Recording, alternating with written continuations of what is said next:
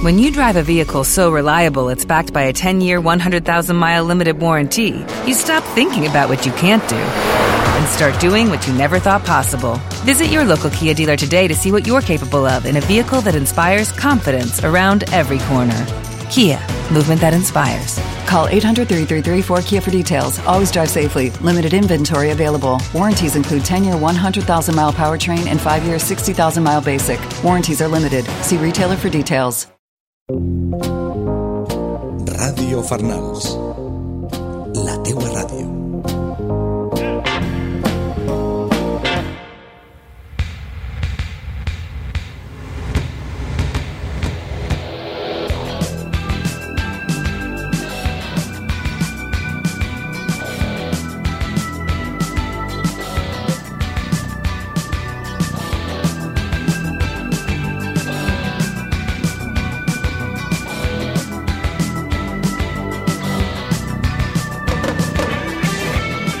Bona vesprada, ja estem així de nou. Vos portem el nostre futbol local en estat pur. Benvinguts a l'Horta Esportiva. Com sempre, així a la mà dreta, Vicent Ferrer. Eh, Conta-mos què tenim per avui. Bona vesprada, Jorge. Avui vindrà als estudis de Radio Farnals Guille, jugador del Massamagrell preferent, un tio de tota la vida que ve a contar-nos un poquet la campanya d'aquest equip. Molt bé, Vicent i Toni, alguna coseta més? Pues sí, avui també contarem en la visita de Juan Miguel Marín i Dani Serrano, entrenadors d'infantil i cadet del Torre Levante. Ha que recordar que estos dos equips han fet molt bona campanya. El cadet jugarà la promoció d'ascens a Lliga Autonòmica i l'infantil ha quedat en la part alta de la taula també en primera regional. També ens parlaran del campus de futbol que estan organitzant en el Puig i que creguem que va ser molt interessant. Ja sabeu el que tenim per avui, ara prepareu-se, fiqueu-se còmodes i no es separeu de la vostra ràdio. Una salutació de qui te parla, Jorge Lois. Així comença l'Horta Esportiva.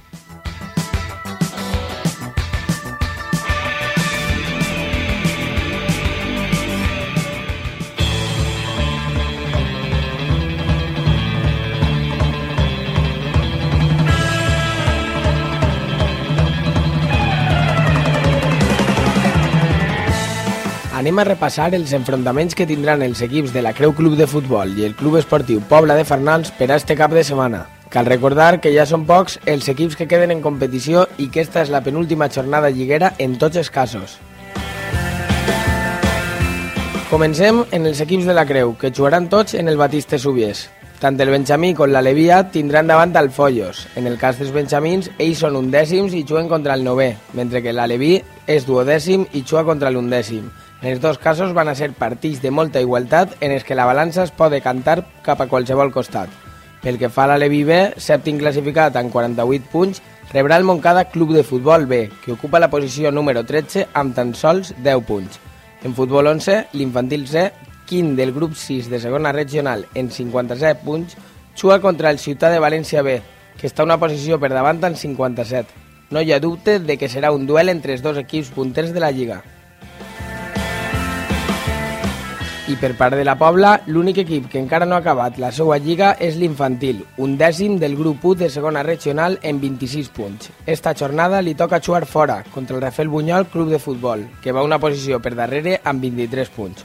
Una victòria podria suposar ficar-se per davant d'Albalat i Sagunto en la taula, ja que els dos tenen ara 28 punts. En un ratet continuem amb més prèvies d'altres equips.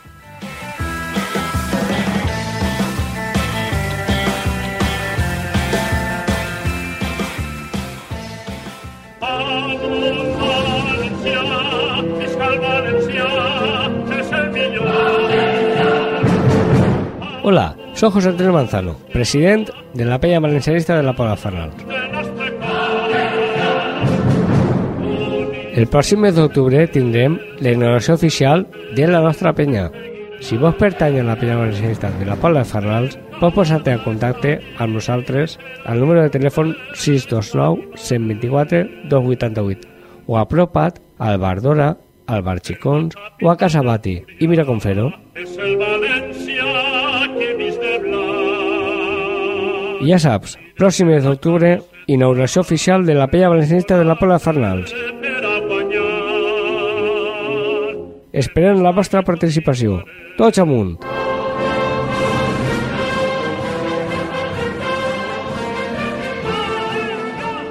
L'Horta Esportiva. Tota l'actualitat dels teus equips de futbol en Ràdio Farnals.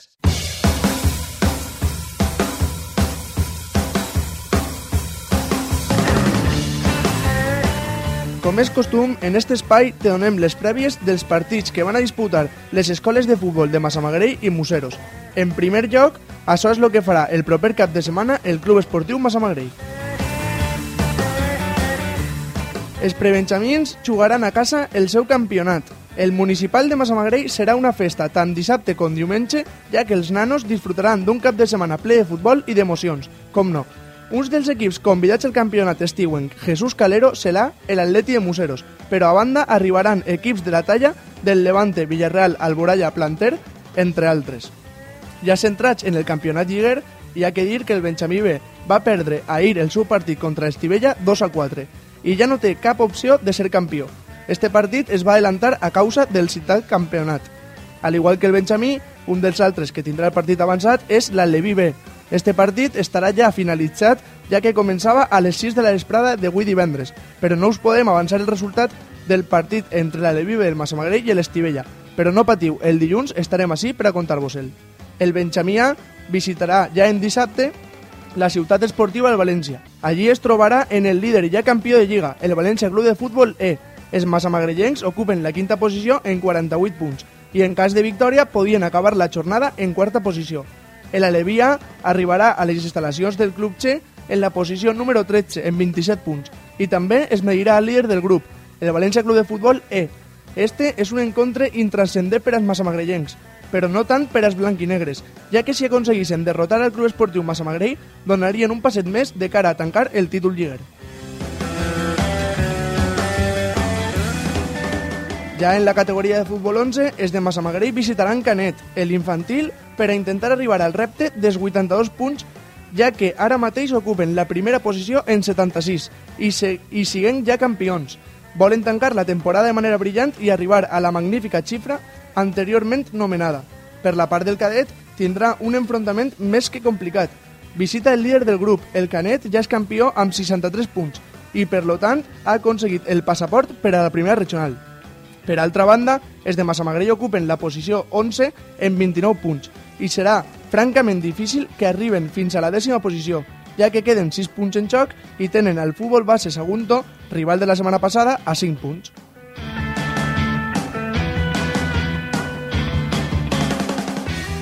Sense deixar la població de Massamagrell, anem ara en l'actualitat del prebenjamí del Club Esportiu San Lorenzo, que és l'únic equip que queda en competició per a este club. Lo dit, el prebenjamí del Club Esportiu San Lorenzo estarà jugant ara el partit corresponent a la penúltima jornada de Lliga i que l'enfrontava a l'Em de l'Aquàs. Este partit començava a les 7 de la vesprada d'avui divendres. El seu rival arriba en tan sols 10 punts i el San Lorenzo tindrà que sumar una nova victòria si vol arribar en opcions de ser campió a l'última jornada. Però en cas de victòria caldrà esperar a que el Faura punxara en el seu partit contra l'Atlètic Túria.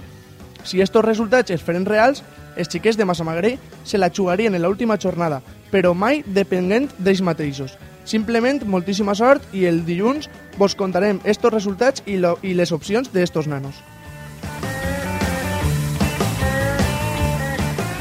Es desplacem de localitat, però no es pensen que se n'anem molt lluny. La següent parada d'esta secció és la localitat de Museros, on anem a repassar tot el que li ve damunt per al cap de setmana a l'escola de l'Atleti de Museros. Sense cap prebenjamí en competició, el que obrirà la llanda serà el Benjamí B, que arriba a este tram final de Lliga en verdaderes opcions de ser campió. Una victòria contra el Faura faria que els xiquets muserencs asseguraren matemàticament la tercera posició. Per això no és lo verdader important, ja que si guanyaren la pròxima setmana l'Albuisec, líder d'este grup, els de Museros acabaríem la, la temporada en 14 partits jugats i altres tants guanyats, i amb el premi de ser l'únic campió per a esta escola en la temporada 2010-2011. El Aleví també rebrà el Faura en un partit en el que els muserencs sols es juguen la temporada en les 5 primeres posicions. Però este partit per al Faura és possiblement el més important de l'any, ja que una victòria en la localitat de l'Horta faria cantar el Aliró una jornada abans de, de concloure el campionat. Així que si els nostres oients volen disfrutar d'un partit de nanos, este pot ser possiblement el més atractiu de la jornada. Canviem les dimensions de l'esfèric i ens centrem ja en futbol 11. Tant l'infantil com el cadet es desplaçaran este cap de setmana al camp de Morvedre, concretament a la localitat de Sagunt, on els espera l'Atlètic Saguntino. Per a l'infantil serà un partit a priori superable, ja que els locals són últims de la classificació i els muserencs ocupen a dia d'avui la sexta posició en 42 punts. Una victòria es podria upar cap a la quinta posició, però no tindrien cap opció de tancar la temporada quarts, ja que així hi ha una gran diferència de punts i tan sols 6 per jugar-se. I ja per últim, el cadet arribarà segon en els deures fets i en una còmoda posició en la taula, concretament sèptims en 39 punts. Una victòria asseguraria quasi quasi aquesta posició, però tampoc podrien avançar el seu rival d'este cap de setmana, ja que el Saguntino es troba sext en 47 punts, una xifra inalcançable a aquestes altures de temporada. A la fi, pràcticament partit intranscendent per a les aspiracions d'uns i d'altres. I en això tanquem les previs de les localitats de Massamagrell i Museros. L'Horta Esportiva. 60 minuts d'esport local i comarcal.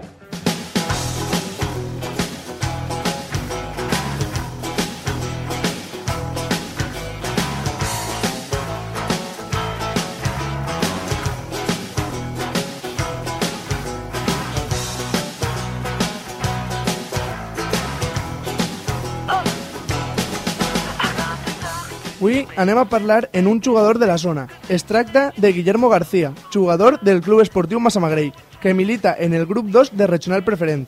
Guille està així per a contar-nos com ha anat la marxa d'este equip que esta campanya ha quedat en la part baixa de la classificació. Bona vesprada, Guille. Bona vesprada. Eh, bueno, lo primer, felicitar-te per haver mantès la categoria un anyet més en preferent.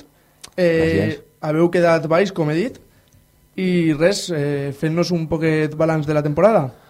Home, pues este any la veritat que ha sigut un poc més difícil que l'any passat perquè tots els equipos que estaven lluitant per la permanència han estat tots a un nivell prou alt i la veritat que, mira, gràcies a Déu en, en les últimes jornades hem pogut salvar i estar tranquils. I bé, haveu tingut una temporada prou irregular. Eh, li guanyàveu als de dalt, eh, contra els de baix no acabeu d'arrencar. Eh, com creus que, o sea, què ha passat eh, en això? Què, què creus que ha sigut el motiu principal? La veritat és que sempre se diu que quan jugues contra els de dalt tens un poc més de, de, de ganes, d'il·lusió per guanyar els que estan dalt, els que supostament no pots guanyar-los. I entonces això te dona un plus pa, per a estar més fort i, i anar amb més ganes a aquests partits. Això no vol dir que jugar contra els més xicotets no tinguessis la mateixa il·lusió. El que passa que no és el mateix, la veritat que no és el mateix que, que jugar contra els grans. Però Això bueno, És una motivació, una motivació extra. per supost. Contra el gran sempre.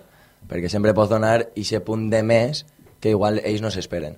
Contra que contra els, contra els de baix, la veritat és que tu jugues i són, en veritat són, els clubs són igual, els jugadors són pràcticament igual i, i un dia perds i l'altre i l'altre guanyes. Home, jo recorde, bueno, recorde, fa dos setmanes apenes vingué el gest eh, clavat ahí en la part alta de la classificació i va arrastrar a moltíssima gent que ese dia crec que en Massamagrell va haver eh, una xicoteta taquilla, no? Sí, la veritat que sí. El que passa que n'hi ha que pensar que el Xest se juga a la promoció, nosaltres ja estàvem salvats, sí que és de veres que nosaltres anem en la il·lusió de despedir-se de l'afició en una victòria, el que passa que també tens que pensar que el te dic, se juga a la promoció, això fa molt, no se, no se reserva ningú jugador, són, és un equip molt bo, treballa molt bé i s'endugué pues, el que se va mereixer, que són els tres punts. Bueno, i parlant ja del Massamagrell, eh, com has vist tu el treball durant tota la temporada? Home, el treball jo crec que ha sigut bo, perquè l'objectiu al fi i al cap ha sigut mantindre's en la categoria. El que passa que és com tu dius, sempre, sí que hem tingut altibaixos perquè has guanyat contra els de dalt, has, has perdut contra els de baix, i això igual no te du la mateixa moral o, o, o la moral constant durant tota la temporada. Però bueno, que jo crec que el treball ha sigut bo, el- l'equip ha sigut bo, els jugadors també, i l'entrenador i tot el cos tècnic també.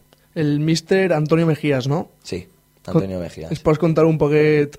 Home, és un poquet cabut, perquè el que diu ell té que ser eixina i té que ser eixina, i la veritat que ha sigut pa bé, perquè tot el que diu ho fa molt bé, la veritat, eh, li fica moltes ganes, s'implica per l'equip i això la veritat és que és, és d'agrair, és d'agrair, la veritat. No me puc queixar.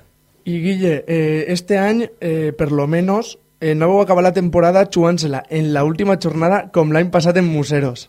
Sí. Eh, la sensació esta d'arribar a l'última jornada i jugar-te una permanència en preferent, una, eh, què? La veritat és que és una locura. És una locura ja no perquè, perquè te jugues el descens, és que te l'estàs jugant contra, contra pràcticament els teus amics, que són del, del poble del costat. I, bueno, la veritat és que, gràcies a Déu, també l'empat mos servia, perquè era l'empat o la victòria per nosaltres i el Musero sols tenia que guanyar.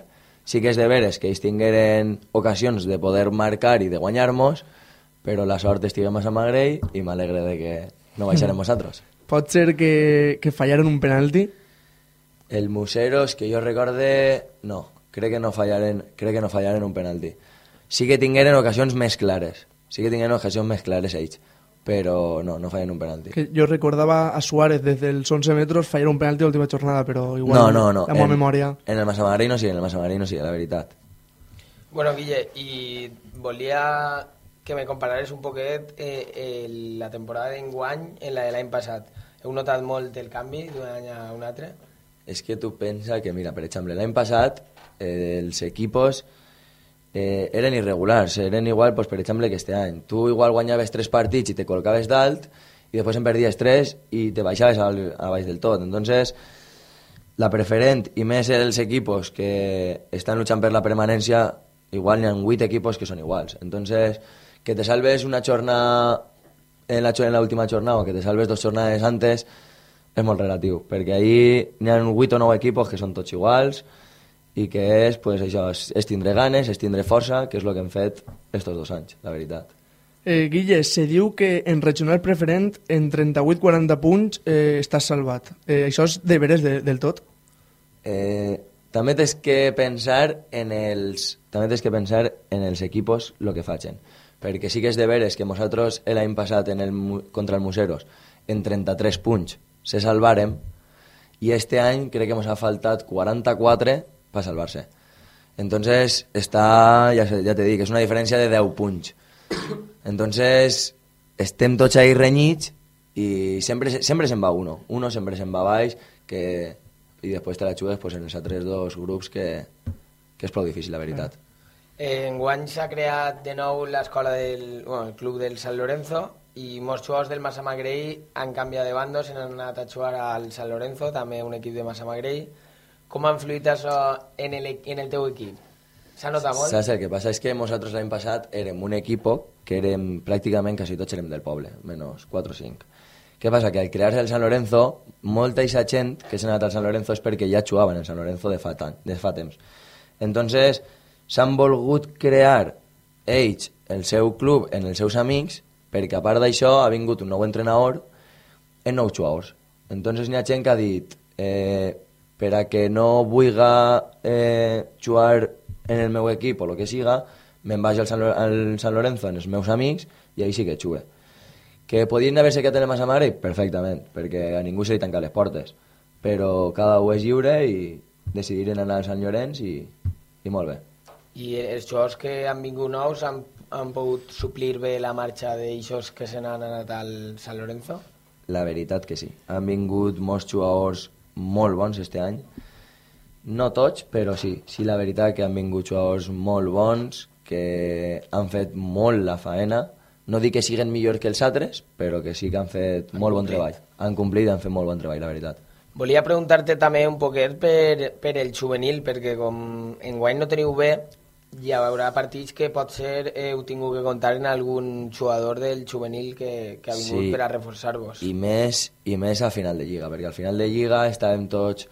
N'hi havia molt lesionat, no teníem quasi jugadors i l'entrenador va tirar de, del juvenil perquè ja no se jugaven res i entonces resulta que, que pujaren a 4 o 5 juvenils i han fet una faena espectacular perquè la veritat que n'hi ha un juvenil que mos marca, mos marca en Requena i en Requena i ens dona la victòria i per això se pogueren salvar. Que no dic que mos hagi salvat perquè és tota la temporada, Però però sí que ha contribuït i molt, la veritat. Guille, per lo que dius de que han vingut jugadors este any i vos han donat, eh, o sea, vos han fet molta faena, eh, per exemple, en el tema de la porteria l'any passat, si no recorde mal, estava Aitor en vosaltres, veritat? Estava Aitor en vosaltres. Se'n va Aitor, un porter molt bo, i Porterazo. este any teniu a, a Toni Barbudo, un altre porter que, que ja està curtit. Sin oblidar, sin oblidar a Hugo Marquina. Bueno, que Hugo Marquina també és també un gran Marquina. porteràs. Bueno, pues això, eh, se'n va Aitor, un gran porter de, damunt d'ací de la zona, i venen dos porters que, que ho suplixen d'una manera espectacular. Després, en el mig del camp, eh, si no recorde mal, també estava en Mir l'any passat, pot ser? Sí.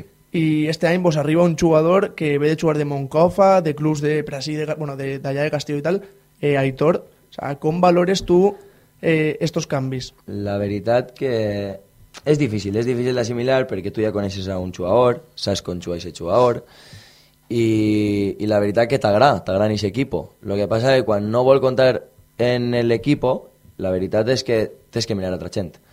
I mirar a altra gent és conèixer a un jugador que jo no coneixia, com era Aitor, un jugador molt bo en el mig del camp, molt bo, t'ho torno a dir, i que ha fet una faena en l'equip molt bona, la veritat. Molt, molt, molt bona. O sigui que estic content, la veritat. I anem a passar, Guille, a parlar del pla personal. Eh, Com ha anat per a tu la, la, te- la temporada? Home, la veritat que molt bé, perquè estigui parlant amb l'entrenador, l'entrenador me donava tota la confiança de poder jugar en el Massa Magrell, me la donà, he marcat gols, he disfrutat, i la veritat que en tema personal, pues, no tinc res que dir, molt bé. O sigui, has, bé. has disfrutat de, de tots els minuts que t'haver agradat disfru Sí. eh, disfrutar? Sí, no, al final de la lliga és normal perquè juguen més o juguen menys els altres que no han jugat o, o, o l'entrenador vol ficar en una tàctica un jugador que, o un altre, però no, no, no, la veritat que estic molt content i no dir res I en quant a la temporada, ens podries dir quins han sigut els millors moments i els pitjors moments de- d'aquest equip? Els pitjors moments, a veure, els pitjors moments està clar que és quan tu te jugues, la, te jugues el descens i més que tentes que anar al camp del Requena quan ja ha promocionat, ja queda com a primer i resulta que no se reserva ningú jugador bo. Entonces, ells no se juguen res, tu te jugues en Requena la, el descens i això és un moment molt, molt difícil perquè és un camp molt difícil, n'hi havia molta gent, apreten molt i mira, gràcies a Déu poguerem guanyar. I el millor? I el millor, pues resulta que, per a mi el millor, resulta que estàvem, tots els equips de baix estàvem empatats i jugàvem en casa contra el, contra el Boralla. I resulta que si guanyàvem, s'allunyàvem, no molt, però s'allunyàvem prou de la, del descens en aquest moment. I aquesta victòria ens dona, mos dona força i ens dona alegria per continuar i per mantenir-se en la categoria. Alguna amigueta ahí en Alboraya, Paco López? Sí, lo, lo, pasa, lo que pasa que no jugava, la veritat. No jugava ell perquè estava lesionat de l'esquena, que m'haguera agradat que haguera jugat, però bueno, la veritat que... Molt Bueno, y tú has estado toda la vida en el Club Esportivo Massa Magrell, bueno, desde que era la Unión Esportiva Massa Magrell, Sí. y res, o sea, contamos un poco de la teva carrera sí, como la, futbolista. La veritat és que jo de xicotet he jugat a futbol sala en el CEU San Pablo tota la vida, hasta que me deixí, me n'ania a futbol, futbol 11, i ahir res, estic jugant pràcticament tota la vida en el meu equip, en els meus amics, així a Magrell, i està tota la vida menys 4 anys, 3 anys darrere, crec que sigui, que me n'ani a la Pobla, desgraciadament el Massa Magrell va descendre, i resulta que me quidra a la Pobla, és el poble del costat i un eterno rival, però bueno, eh, condicions i característiques i la gent que anava allí m'agradà i la veritat que me n'ania allí i molt bé, estic molt bé. Guille, per lo que estàvem parlant del San Lorenzo, eh, com veus el contrast que n'hi ha entre un equip que està fet per tot gent del poble i altre equip que està fent per reforços? Eh, se veu, per exemple, a nivell d'afició? Creus que ha influït en guanya? Home, és que tu pensa que el Sant Llorenç té molta gent que són... Tots són amics. Al ser del poble, tots són amics. Entonces, n'hi ha molta gent que va a veure els seus amics. Saps? Cosa que n'hi ha gent en el poble que, en, veritat, no ve tanta gent a veure-nos a nosaltres perquè no coneix la gent. I això pues, pot donar-se el cas que després tu vagis a veure el Massa Magrell i n'hi en 50 i veig el Sant Llorenç i n'hi ha que en 100. Però te torno a dir, són amics. Entonces, si el Massa Magrell igual haguera sigut este any pràcticament quasi tot de, del poble, igual l'haguera hagut més gent, però igual no s'hagueren salvat. És que no sé. Són coses que pots predir, però igual en un partit vas al Sant Llorenç i no n'hi ha gent i vas al Massamagrell i n'hi ha més gent. De normal, jo he vist més gent en el Sant Llorenç, però perquè són tots amics, tenen, arrastren amb molts amics i això se nota, la veritat, se nota. Eh, quants jugadors són de, sou de Massamagrell?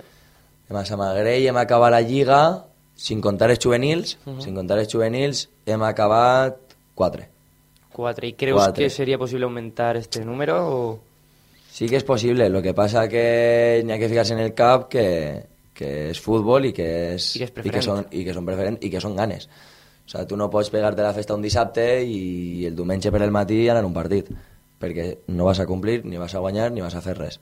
Cosa que són, n'hi ha que tindre les coses sèries, saps? I perfectament l'equip del San Lorenzo, no, si no s'haguera fet i s'hagueren quedat, tampoc haguera passat res. Hagueres agarrat reforços, que és el que deia el meu entrenador, Toni Mejías. Hagueres agarrat, jo vaig agarrar a la gent que me fa falta. O sigui, si, si se'n van quatre al Sant Llorenç, pues vaig agarrar a quatre d'aquestes posicions. Lo que no vaig a fer és no agarrar-los i a veure què passa. Entonces, Tu te n'aniries al San Lorenzo? Jo mai. Mai. Sempre he sigut de l'1 de Massamagrell i mai en la vida me n'aniria al Sant Lorenzo. Bueno, pues ara que ja ho sabem, eh, quines previsions tens per a l'any que ve? Home, la veritat que encara no ho sé. Sí que és de veres que en el Massamagrell s'estan barallant eh, alguns entrenadors, no ho sé encara quin entrenador se va a quedar. També hi ha equipos que estan ahí cridant-me per veure si, si puc anar al seu equip o què. No ho sé, jo li he dit que, que m'espere uns dies i que ja veurem i que ja veurem el que faig, la veritat.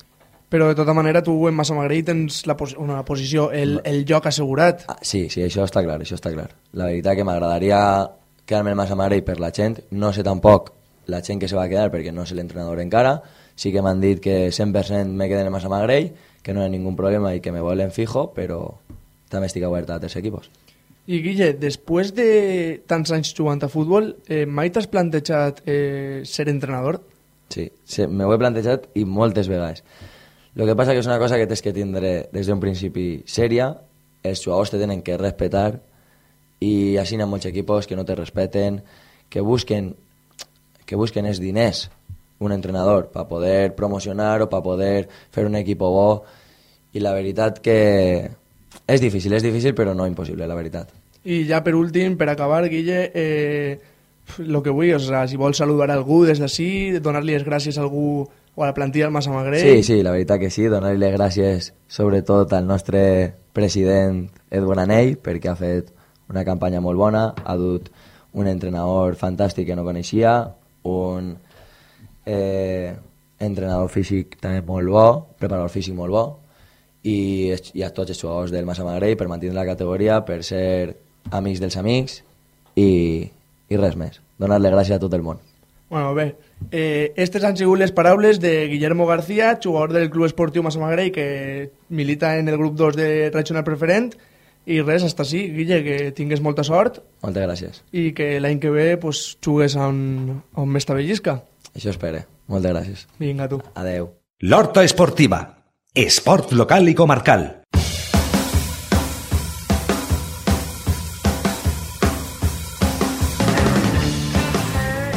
Comencem el repàs de les prèvies dels equips del Puig i Rafael Bunyol. Pel que fa al Puig Club Esportiu, l'Alevià i el Benjamí A aniran al camp del Faura, mentre que el Benjamí B i l'Aleví B es desplaçaran al Balat. Ningú dels dos equips es juga res, únicament a destacar la tercera posició que encara ostenta l'Aleví B en 63 punts, a 7 del líder, i l'Aleví A, que és quinta en 57. L'infantil i el cadet del Puig jugaran al barri de Baladre per a jugar eh, contra el Biensa. Tant l'infantil com el cadet tenen registres pareguts. L'infantil està situat en la quinta posició en 43 punts, mentre que el cadet és quart en 50 punts. El partit important serà el que juga el cadet, ja que el Biensa en este cas és tercer en 3 punts, eh, 3 punts per damunt. Pel que fa a l'escola del Rafael Bunyol, hasta tres equips aniran a jugar al camp de l'Albuixec. Serà l'Alevià, el Benjamí i el B. L'Alevià ocupa la novena posició en 41 punts. Pareguda situació és la del Benjamí B, que ocupa la posició 12 en 21 punts. Destaca entre estos el Benjamí A, que està ubicat en la sexta posició en 48 punts, encara que ja no opta a res. Per altra banda, tenim a l'Alevi B, que ocupa la dècima posició i jugarà en casa contra l'Atlètic Amistat B. Finalment, l'infantil, recordar que juga contra la Pobla en casa, mentre que el cadet rebrà el Pusol B, en un partit entre dos equips que estan en la part baixa de la classificació.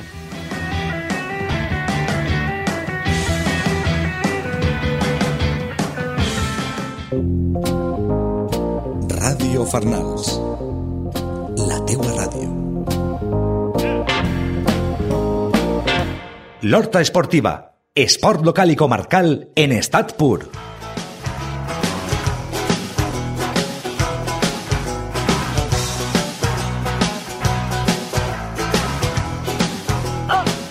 Avui tenim com a convidats a Juan Miguel Marín i a Dani Serrano, entrenadors de l'infantil i el cadet del Torrelevante. Recordem que Marín i Dani s'han criat esportivament en l'escola del Puig, però enguany han decidit donar un vot i entrar en la disciplina del Torrelevante, on han aconseguit dur a l'equip cadet a disputar la promoció d'ascens a la Lliga Autonòmica. També ens contaran una iniciativa que estan muntant per aquest estiu i que consisteix en un campus de futbol en el Puig. Buenas tardes. Buenas tardes. Hola, buenas tardes. Bueno, vamos a empezar hablando un poco de los equipos que entrenáis. Sin irnos más lejos, en la jornada pasada jugasteis contra la Creu, el cadete, en un partido en el que ellos se jugaban la vida y al final acabó 1-2 a su favor. Josema, el entrenador del cadete de la Creu, estuvo aquí hablando con nosotros el otro día y, y, nos contó un poquito cómo fue el partido. Queríamos saber un poquito también vuestra opinión. ¿Cómo fue para vosotros? Pues me gusta que me hagas esta pregunta porque hay muchas opiniones que están saliendo en los foros y gente que está hablando conmigo estos días. Y parece como si hubiéramos salido realmente a perder o nos hubiéramos jugado a ganar o alguna cosa de estas, pero para nada. Yo simplemente felicitar a la Creu por el partido que hizo. El fútbol al final es, es fútbol y lo bonito de este deporte es que al final te puede ganar, te puede ganar cualquiera. Con, para mí, media ocasión que tuvieron, marcaron dos goles. Nosotros, sí es verdad que no estuvimos fino, no, no creamos las ocasiones que normalmente creamos. También debido a que, no sé, nosotros ya no nos jugábamos nada y, y ellos se jugaban la vida. Pero al final, 1-2 y simplemente felicitarles a ellos. Y lo que sí que os puedo decir es que nuestro equipo en ningún momento se dejó perder. Y al contrario, el equipo se fue jodido a casa.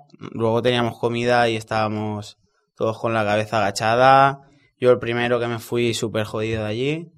Entonces, desde aquí, mandar ese mensaje que, que, nuestro equipo y la escuela de Torre Levante en ningún momento va a aceptar esa, ese tipo de, de cosas. Sí, vosotros antes de empezar, de empezar este partido ya habíais ganado la liga, tampoco os jugabais nada, era un partido también para dar minutos a los menos habituales y en el fútbol siempre se sabe que el que más necesita ganar casi siempre acaba ganando. Exactamente. Tampoco hay que darle muchas más vueltas.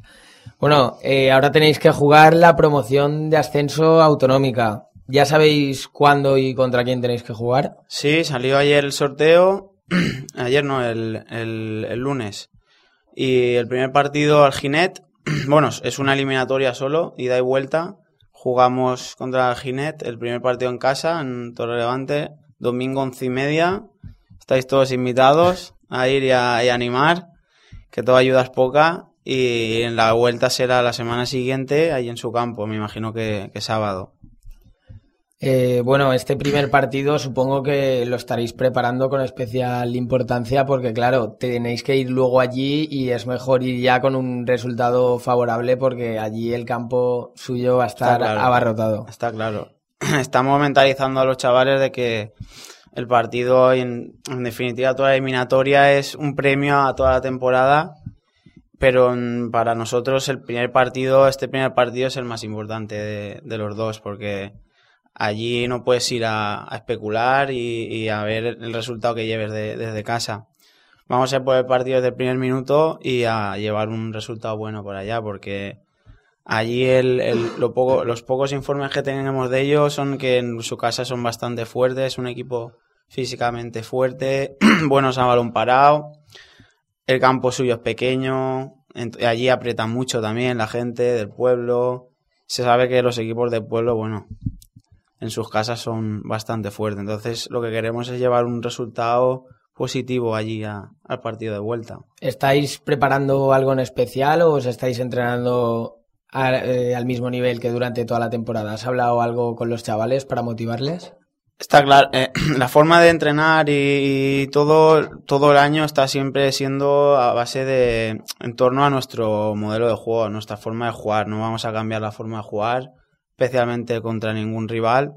Lo que sí que estamos haciendo mucho hincapié es en, la, en, en lo mental, el trabajo de confianza sobre todo y de y lo que tú has dicho de motivación. Yo creo que este partido, este tipo de partidos intrínsecamente están ya motivados, ¿no? Es muy difícil que alguien salga al campo y no esté motivado, pero una de las claves que yo creo que es fundamental para estas eliminatorias es creer que el equipo puede realmente ganar, ¿no? Tener esa confianza en el, ellos mismos de que puedan pasar la eliminatoria. Y en, y en eso estamos haciendo bastante hincapié esta semana. Eh, bueno, yo también os quería preguntar una cosita. Eh, vamos a tener en cuenta que pasáis de eliminatoria, conseguís subir a autonómica y el año que viene lleváis el equipo que supondría para vosotros llevar eh, un equipo en la, en la máxima categoría de cadetes. A los dos. Hombre, pues sobre todo sería un premio. Un premio a la temporada anterior que hemos hecho, tanto Dani como yo. Y sería algo muy bonito ir por toda la comunidad valenciana contra los mejores equipos y enfrentarte contra ellos en el nivel, en el nivel máximo de, de la categoría de cadetes. Uh -huh. Y en cuanto al equipo de cadetes, ¿cómo va a quedar el equipo para el año que viene? Porque van a haber jugadores que suban a juveniles, también os tendréis que reforzar. ¿Qué, ¿Cómo queda el equipo? En ese aspecto, eh, bueno, hay una, hay una dirección deportiva, hay un área de, de captación que es la que se encarga de elaborar las plantillas. Nosotros nos ceñimos a, a entrenar lo que nos den y, y, a sacar el máximo rendimiento y ya está. Muy bien. Y Marín, tú eres el entrenador también, el primer entrenador del infantil. Eh, ¿Cómo ha quedado la temporada de este equipo? Pues el infantil B ha quedado al final séptimo uh -huh. en liga. Son todos de primer año, son inf el infantil B en primera regional.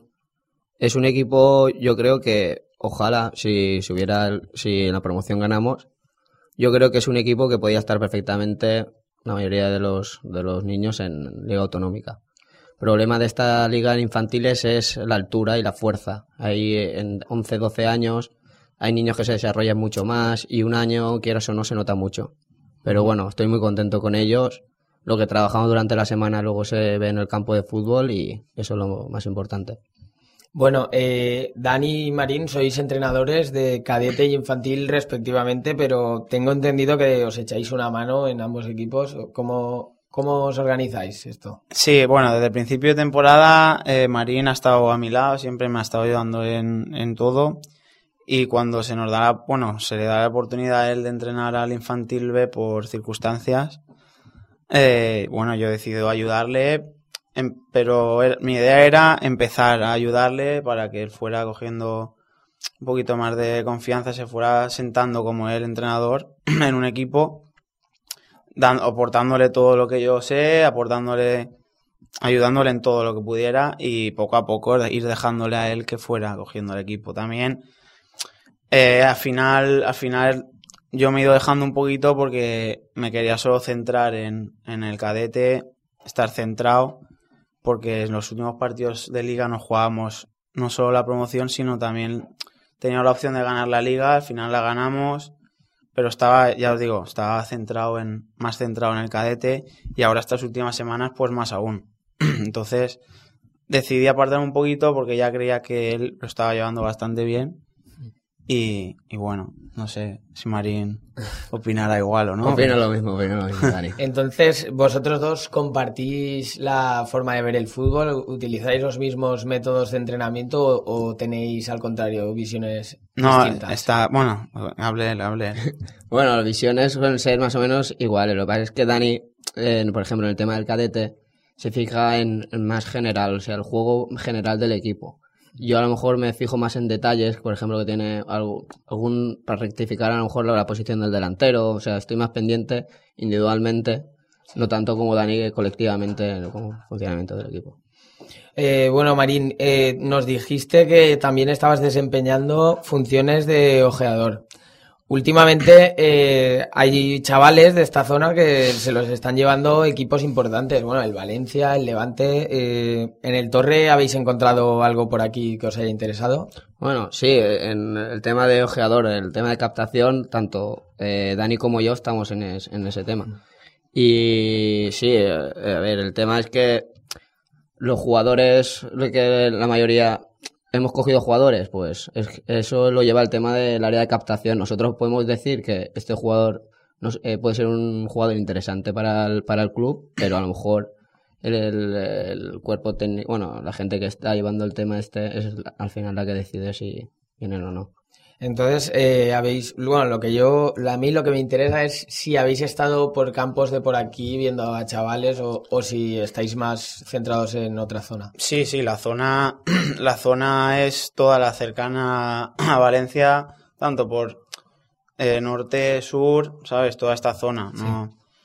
Por cada, cada, regi- cada zona, cada liga tiene, tenía un- a una persona específica encargada, por ejemplo, segunda regional tiene a uno, primera regional, un grupo uno tiene a otro, así podemos abarcar a más, más terreno, más Os lo repartís. Claro, y, y vamos teniendo un seguimiento mejor. ¿Y la directiva eh, ha hablado ya? ¿Os ha dicho algo a vosotros respecto a la próxima temporada? Si vais a seguir con los mismos equipos o con otros, ¿sabéis algo? Bueno, nos están ofreciendo un contrato blindado de por vida, no. no, no, aún no, aún no. Esperamos acabar la promoción y, hablaremos. ¿Tenéis la sensación de que vuestro futuro depende de, este, de esta eliminatoria? O, bueno, porque habéis hecho una temporada muy buena. Ganéis o perdáis esta eliminatoria, yo creo que la temporada no, no se va a olvidar. No, bueno. eh, en el fútbol lo que manda al final son el resultado y el objetivo que, que al final el club pretende. Para mí, se gane o no, o no el, el año va a ser muy bueno. Pero bueno, luego los que deciden son los que, Los que mandan. los que mandan, pero está claro que, que yo creo que el año, y así se lo voy a decir a los chavales, el sábado, que se gane o se pierda, el, el año ha sido muy bueno y para, y para estar contentos y orgullosos. Para acabar ya con el tema del Torre, eh, quería saber individualmente si estáis contentos, que nos hagáis un poquito la valoración de esta temporada. ¿Es vuestro, ¿Es vuestro primer año, el, también el tuyo? Sí, bueno, yo llevaba ya algún año atrás entrenando, sobre todo desde que me empecé a sacar el título de entrenador. El año pasado estuve de segundo entrenador también en el Puch, entrenando al amateur. Y, pero bueno, lo de la experiencia del Torre ha sido muy buena, muy positiva. Yo no me esperaba, la verdad, que cuando se me dio la oportunidad de entrenar encima al cadete A para tener la perspectiva de subirlo, fue una oportunidad muy buena y, casi un, un sueño, por decirlo de alguna forma, ¿vale? Un sueño en cuanto a que es es muy pronto, muy pronto de lo que yo me, me, espera, me podía esperar en un principio. ¿Y Marín? Eh, bueno, yo ya lo comenté en el, en el anterior programa que o sea, eh, la manera que nos enteramos tanto Dani como yo de poder ir al Torre Levante y sobre todo la distinción de una escuela a un club. Eh, el, el club abarca muchos más objetivos, ma- tiene una metodología diferente, todos los equipos juegan un sistema, estaba todo bastante bien organizado, mucha diferencia. Entonces, en definitiva, os encontráis allí muy a gusto, ¿no? Sí, Sí, sí, la verdad que sí. Vale, vamos a hablar un poco de la iniciativa que estáis montando para este verano, que es la de montar un campus de fútbol en el Puig. ¿De dónde surge esta idea para, para hacer, de hacer el campus? Bueno, pues eh, desde hace tiempo ya lo venimos pensando porque en esta zona el único campus que conocemos es el de el, el MET, este de Molina y Fran Escribá. Pero bueno, eh, este campus para mí es un poco, no sé, eh, demasiado caro para empezar y, luego eh, va gente que de más de fuera, ¿no? Queríamos que viniera gente de la zona que tuviera una oportunidad de, de una vez acabada la temporada seguir con el fútbol, que es realmente lo que les, les gusta y, y sobre todo con lo que he dicho, gente de, de la zona. Ya. Eh, ¿Lleváis mucho tiempo preparando este campus? Pues eh, la idea surge desde hace ya un par de años, pero materializando de decir, vamos a hacerlo ya, vamos a empezar. Eh, surgió desde hace poco y fue dicho y, y hecho. Empe- Nos pusimos a trabajar enseguida, a tomar contacto con el ayuntamiento, con colaboradores que quisieran patrocinarnos y a coordinarnos entre nosotros y al final nos ha salido bastante bien. Porque este campus no tiene ninguna relación con la escuela del Puig, ¿no? No, no, es totalmente independiente. Lo que sí que se hace en las instalaciones del municipales del Puig, pero totalmente independiente de, de la escuela. Vale, contarnos un poco, para que se enteren los oyentes, eh, dónde y cuándo va a ser el campus. Bueno, pues el campus será. eh, la fecha de inscripción es, el día- es hasta el día 20. Eh, este viernes haremos a las 7 en la Casa de la Cultura del Puig. Haremos una. Explicaremos a la gente que quiera ir todos los objetivos, lo que queremos conseguir, eh, la programación que vamos a llevar durante toda la semana. Para, eh, los- el día daremos eh, la cuenta bancaria donde hay que ingresar el dinero. Más, más que nada explicarlo a los padres, sobre todo, y a los niños que quieran ir también, para que lo tengan en cuenta. ¿Y qué día será? ¿Cuánto durará? Eh, es una semana entera, es de lunes a domingo. 27 de junio al 3 de, de julio. ¿Y el horario es por las mañanas solo? Sí, De- no, de 9 de la mañana a 7 de la tarde. Ajá, o sea, mañana y tarde. Precio, si me la vas a preguntar Sí. después, pues 100 euros para los que no se queden a comer y 133 exactamente para los que se queden a comer. O sea, ¿tiene, tiene comida y todo? Sí, servicio de comedor también, Ya. sí. ¿Y a qué edades va destinado esto? De 6 a, a 12. A 14. A, a 14. Y luego ya los, los distribuiréis según categorías. Exactamente, o- ¿cómo? exactamente, sí. Eh, la idea es hacer un máximo de 50, de 50 niños. Esperemos llegar a, a ese número y, y a partir de ahí, en función de, la, del- de las edades, hacer grupos de edad y asignar un monitor un entrenador, en este caso también, a cada grupo. Queremos sobre todo hacer un máximo de 50 porque es el primero. Tenemos eh, el, bueno, el cuerpo técnico que tiene el campus es gente titulada, eh, fisios, tenemos, o sea, tenemos gente cualificada para ese puesto, pero claro, tampoco queremos abusar de plazas para por si luego a lo mejor al ser el primer campus no queremos tampoco que nos vaya tan Si se os mal. vaya de las manos. Claro. No, y sobre todo que los niños tengan un, un trato más individualizado, ¿sabes? De eso se trata, que no es como en los equipos eh, en- en- durante el año que trabajan más colectivamente que, que como este, como en los campus, que se trata de, de tener un, un trato más individualizado, más personal, para que en definitiva eh, eh, aumenten sus, sus capacidades individuales. Y además, uno de los objetivos del campus es que el niño se sienta futbolista profesional. Es uno de los objetivos que tenemos al tener el- el- la ropa de calentar, o sea, la ropa de entrenamiento, luego tendrán la ropa, la equipación de paseo. Queremos que se sientan, uno de nuestros objetivos es que se sientan futbolistas profesionales en esa semana. Eh, Marín, estabas apuntando hace un momentito eh, que vais a contar con profesionales para este campus. Eh, ¿Ya habéis mirado los monitores que van a trabajar con vosotros? ¿Lo tenéis ya todo cerrado o...? Bueno, más o menos, eh, en un principio sí. El problema es que, claro, si vemos que van a entrar más gente de lo que tenemos, eh, de lo que esperamos, pues al- tenemos gente ya con- que, que la tenemos en contacto que están eh, por si acaso entrarían o no. También a lo mejor hay alguna sorpresa en el campus, eh, alguien de Sí. algún futbolista también puede que venga. Entonces, la cifra de niños por ahora que esperáis tener son, o sea, vuestra finalidad serían unos 50 niños para ir, para empezar este año estaría muy bien. Exacto. Vale, y por lo que estábamos hablando de los objetivos, eh, hay muchas veces que los objetivos pueden ser pues, pasárselo bien, eh, que los niños sigan jugando fútbol. En este caso has apuntado que el tema de técnica individual, ¿no? Mm. ¿Cuáles son básicamente los principales objetivos que os habéis marcado? Bueno, antes de nada, eh, a la pregunta anterior, decir que la gente, la, gente que va a estar con los en el campus es eh, entrenadores eh, titulados.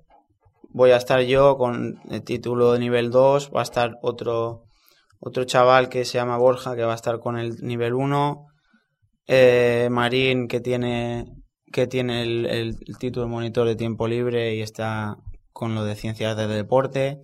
Luego va a estar Mosa, que es jugador profesional sí, Del profesional- Levante B. Del Levante B, vale. Y, y lo que ha dicho él, que igual viene también algún otro jugador para echarnos una mano o incluso dar también alguna charla. Y bueno, ese era el paréntesis. Y Sí, ahora, sí. En cuanto a objetivos. objetivos, eh, la planificación la he hecho yo y sobre todo quería hacer, eh, vamos a hacer por las mañanas parte técnica, centrarnos cada día en un aspecto técnico, conducción un día, por ejemplo, otro día pases, otro día eh, juego de cabeza, ¿vale? Entonces cada día perfeccionaremos una habilidad técnica y luego por la tarde nos centraremos en, en aspectos tácticos. Pero aspectos tácticos, o sea, perdón, aspectos tácticos eh, que se puedan reflejar en, en, en el juego de, de in- de individual. Aquí estamos siempre hablando de- de- del jugador, no tanto de, equipo. Tipo de, ocupar bien el espacio de- de- del terreno de juego, desmarque, tipo de marcaje, cómo realizarlo, el, el presionar cuando se pierde balón, una cosa que se puede aplicar individualmente, siempre desde el punto de vista del jugador. ¿Y para los nanos más pequeños también vais a conseguir los mismos objetivos? Sí, pero eh, bueno, adaptándolo a, a su, a su edad. Al juego, sobre todo.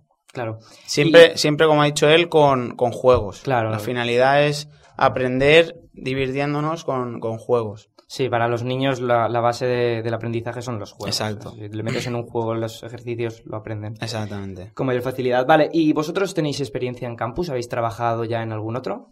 Pues la verdad que no, la verdad que no, pero la, la experiencia se, se, se, ¿cómo se, Se consigue con... no, eh, se contrarresta con, con la ilusión que tenemos puestas, ¿no? Sin ilusión no se va a ningún lado. Bueno, y el tema del campus, eh, yo he trabajado con niños eh, de, de, de 6, 7 años, 5, 6, 7 años, sobre todo en el colegio en el Alfinac. Eh, llevo el tema de fútbol, ya les aplico juegos también que les hacemos ya de psicomotricidad, de coordinación, todo, ya de motrices básicas. Y, y entonces ta- también partimos ya. No, si experiencia en el mundo del fútbol y con los niños tenéis. Exacto, experiencia en el mundo del fútbol, sí, o sea, y, y yo entrenaba infantiles, entrenaba levines, entrenaba cadetes. Habéis tocado bastantes Exacto. edades. Y me estabas comentando que por aquí no se montan campus, es la primera vez que se monta en el Puig, ¿no? Hmm, sí, en el Puig. Eh, os ha, o sea, ¿Ha sido una dificultad para vosotros ser- montar un campus en el Puig? O sea, ¿te- ¿Habéis tenido algún problema? Pues bueno, no sé si ha coincidido con que eran elecciones también o no, pero la verdad que, que nos han acogido bastante bien, nos han puesto todo, ha sido eh, facilidades. Desde aquí agradecer a- al ayuntamiento y a la gente que nos ha patrocinado para... Bueno, eh, estabas contándonos un poquito eh, las actividades que ibais a hacer, habíais preparado juegos para el aprendizaje de los niños y también apuntabais que habrían actividades eh, distintas, así como sorpresas, algún invitado. Mm. Eh, respecto a este, a este tipo de actividades menos relacionadas con el fútbol o, o estas visitas, ¿nos podríais anticipar algo o es totalmente secreto? por No, no, hombre, secreto no. Pues bueno, haremos eh, una- haremos juegos, cuando no se esté entrenando haremos juegos. La idea también es llevar un proyector para proyectar vídeos relacionados con el mundo del deporte, el mundo de- del fútbol. Y luego eh, contaremos con alguna visita, si está claro que vendrá algún jugador del, del Levante, ¿no? Porque estamos relacionados con, con el Levante, pues bueno, vendrá alguno, algún jugador del Levante.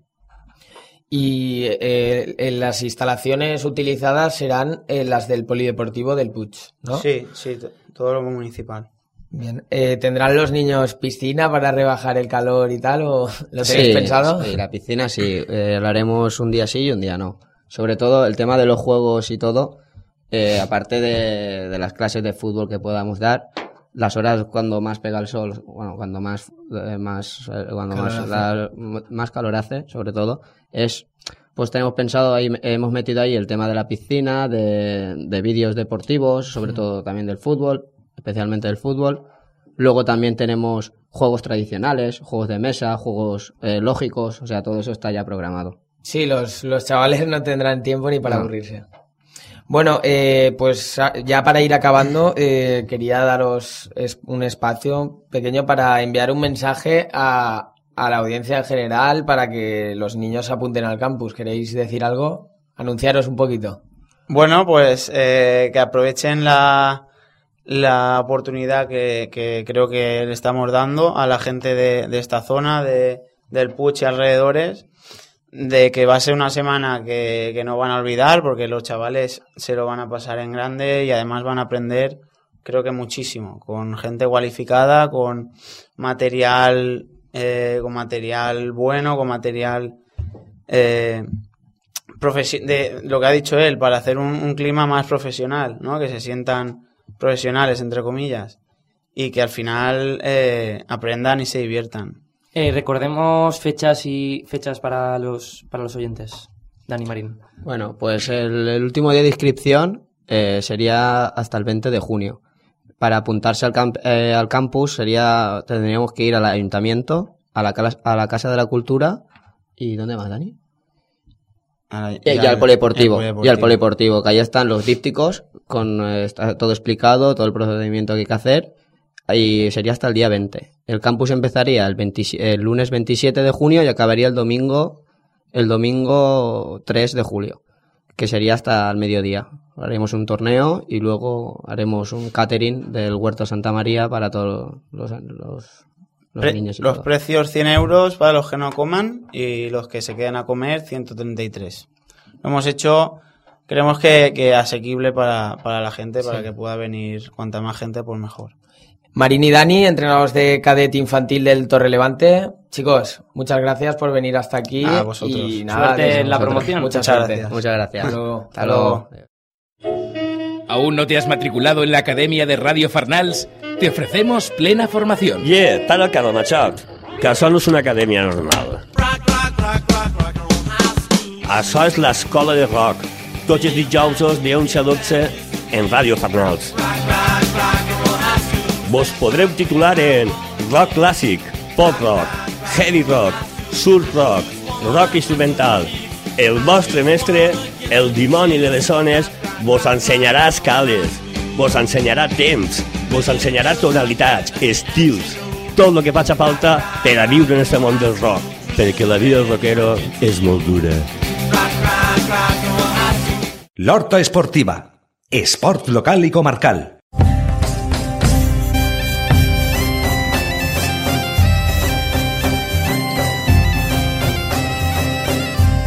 Com cada divendres, tenim en antena el nostre col·laborador Manolo Soro, trinqueter de Massamagrell, que ens va ficar al dia en el món de la pilota.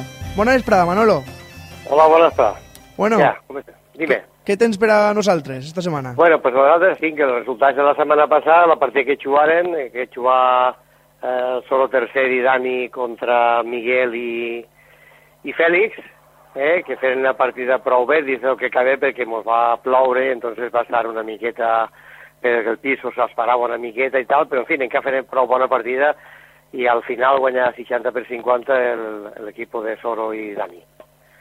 I després, eh, ahir dijous, també se jugava una partida en Pelayo, que jugaren pues, unes promeses i alguns més veteranos, jugava Adrián Primer, este, Santi i Tino, contra Santi el de, el de, del de Silla, Jesús, que és el germà, i Solàs davant. I feren un 55 per 30 i al final encara perderen. Es començaven a remuntar els altres i vols a 55 guanyar l'equip d'Adrián. Feren molt bona partida. Ara després, pues, pa, pa el dimarts que ve, pues, bueno, demà també n'hi haurà partida en Pelayo, el que passa que no estava acabat de fer, la partida de primera fila. I respecte al dimarts, pues, hi haurà en Massamagrell, Choro tercer i Jesús, contra Adrián primer i Javi el de Massafassar.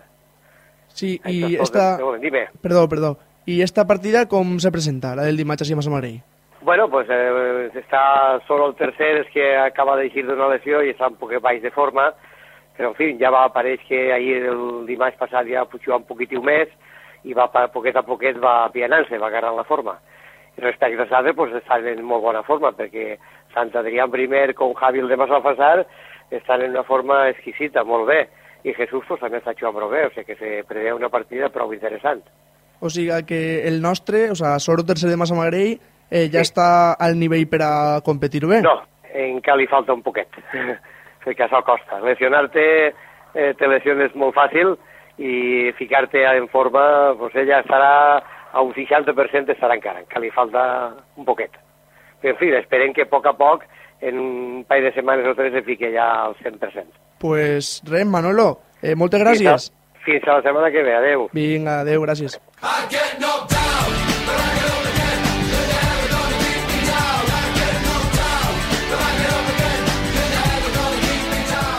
I fins així el programa d'avui. Recordeu que vos esperem el dilluns a les 8 de la vesprada.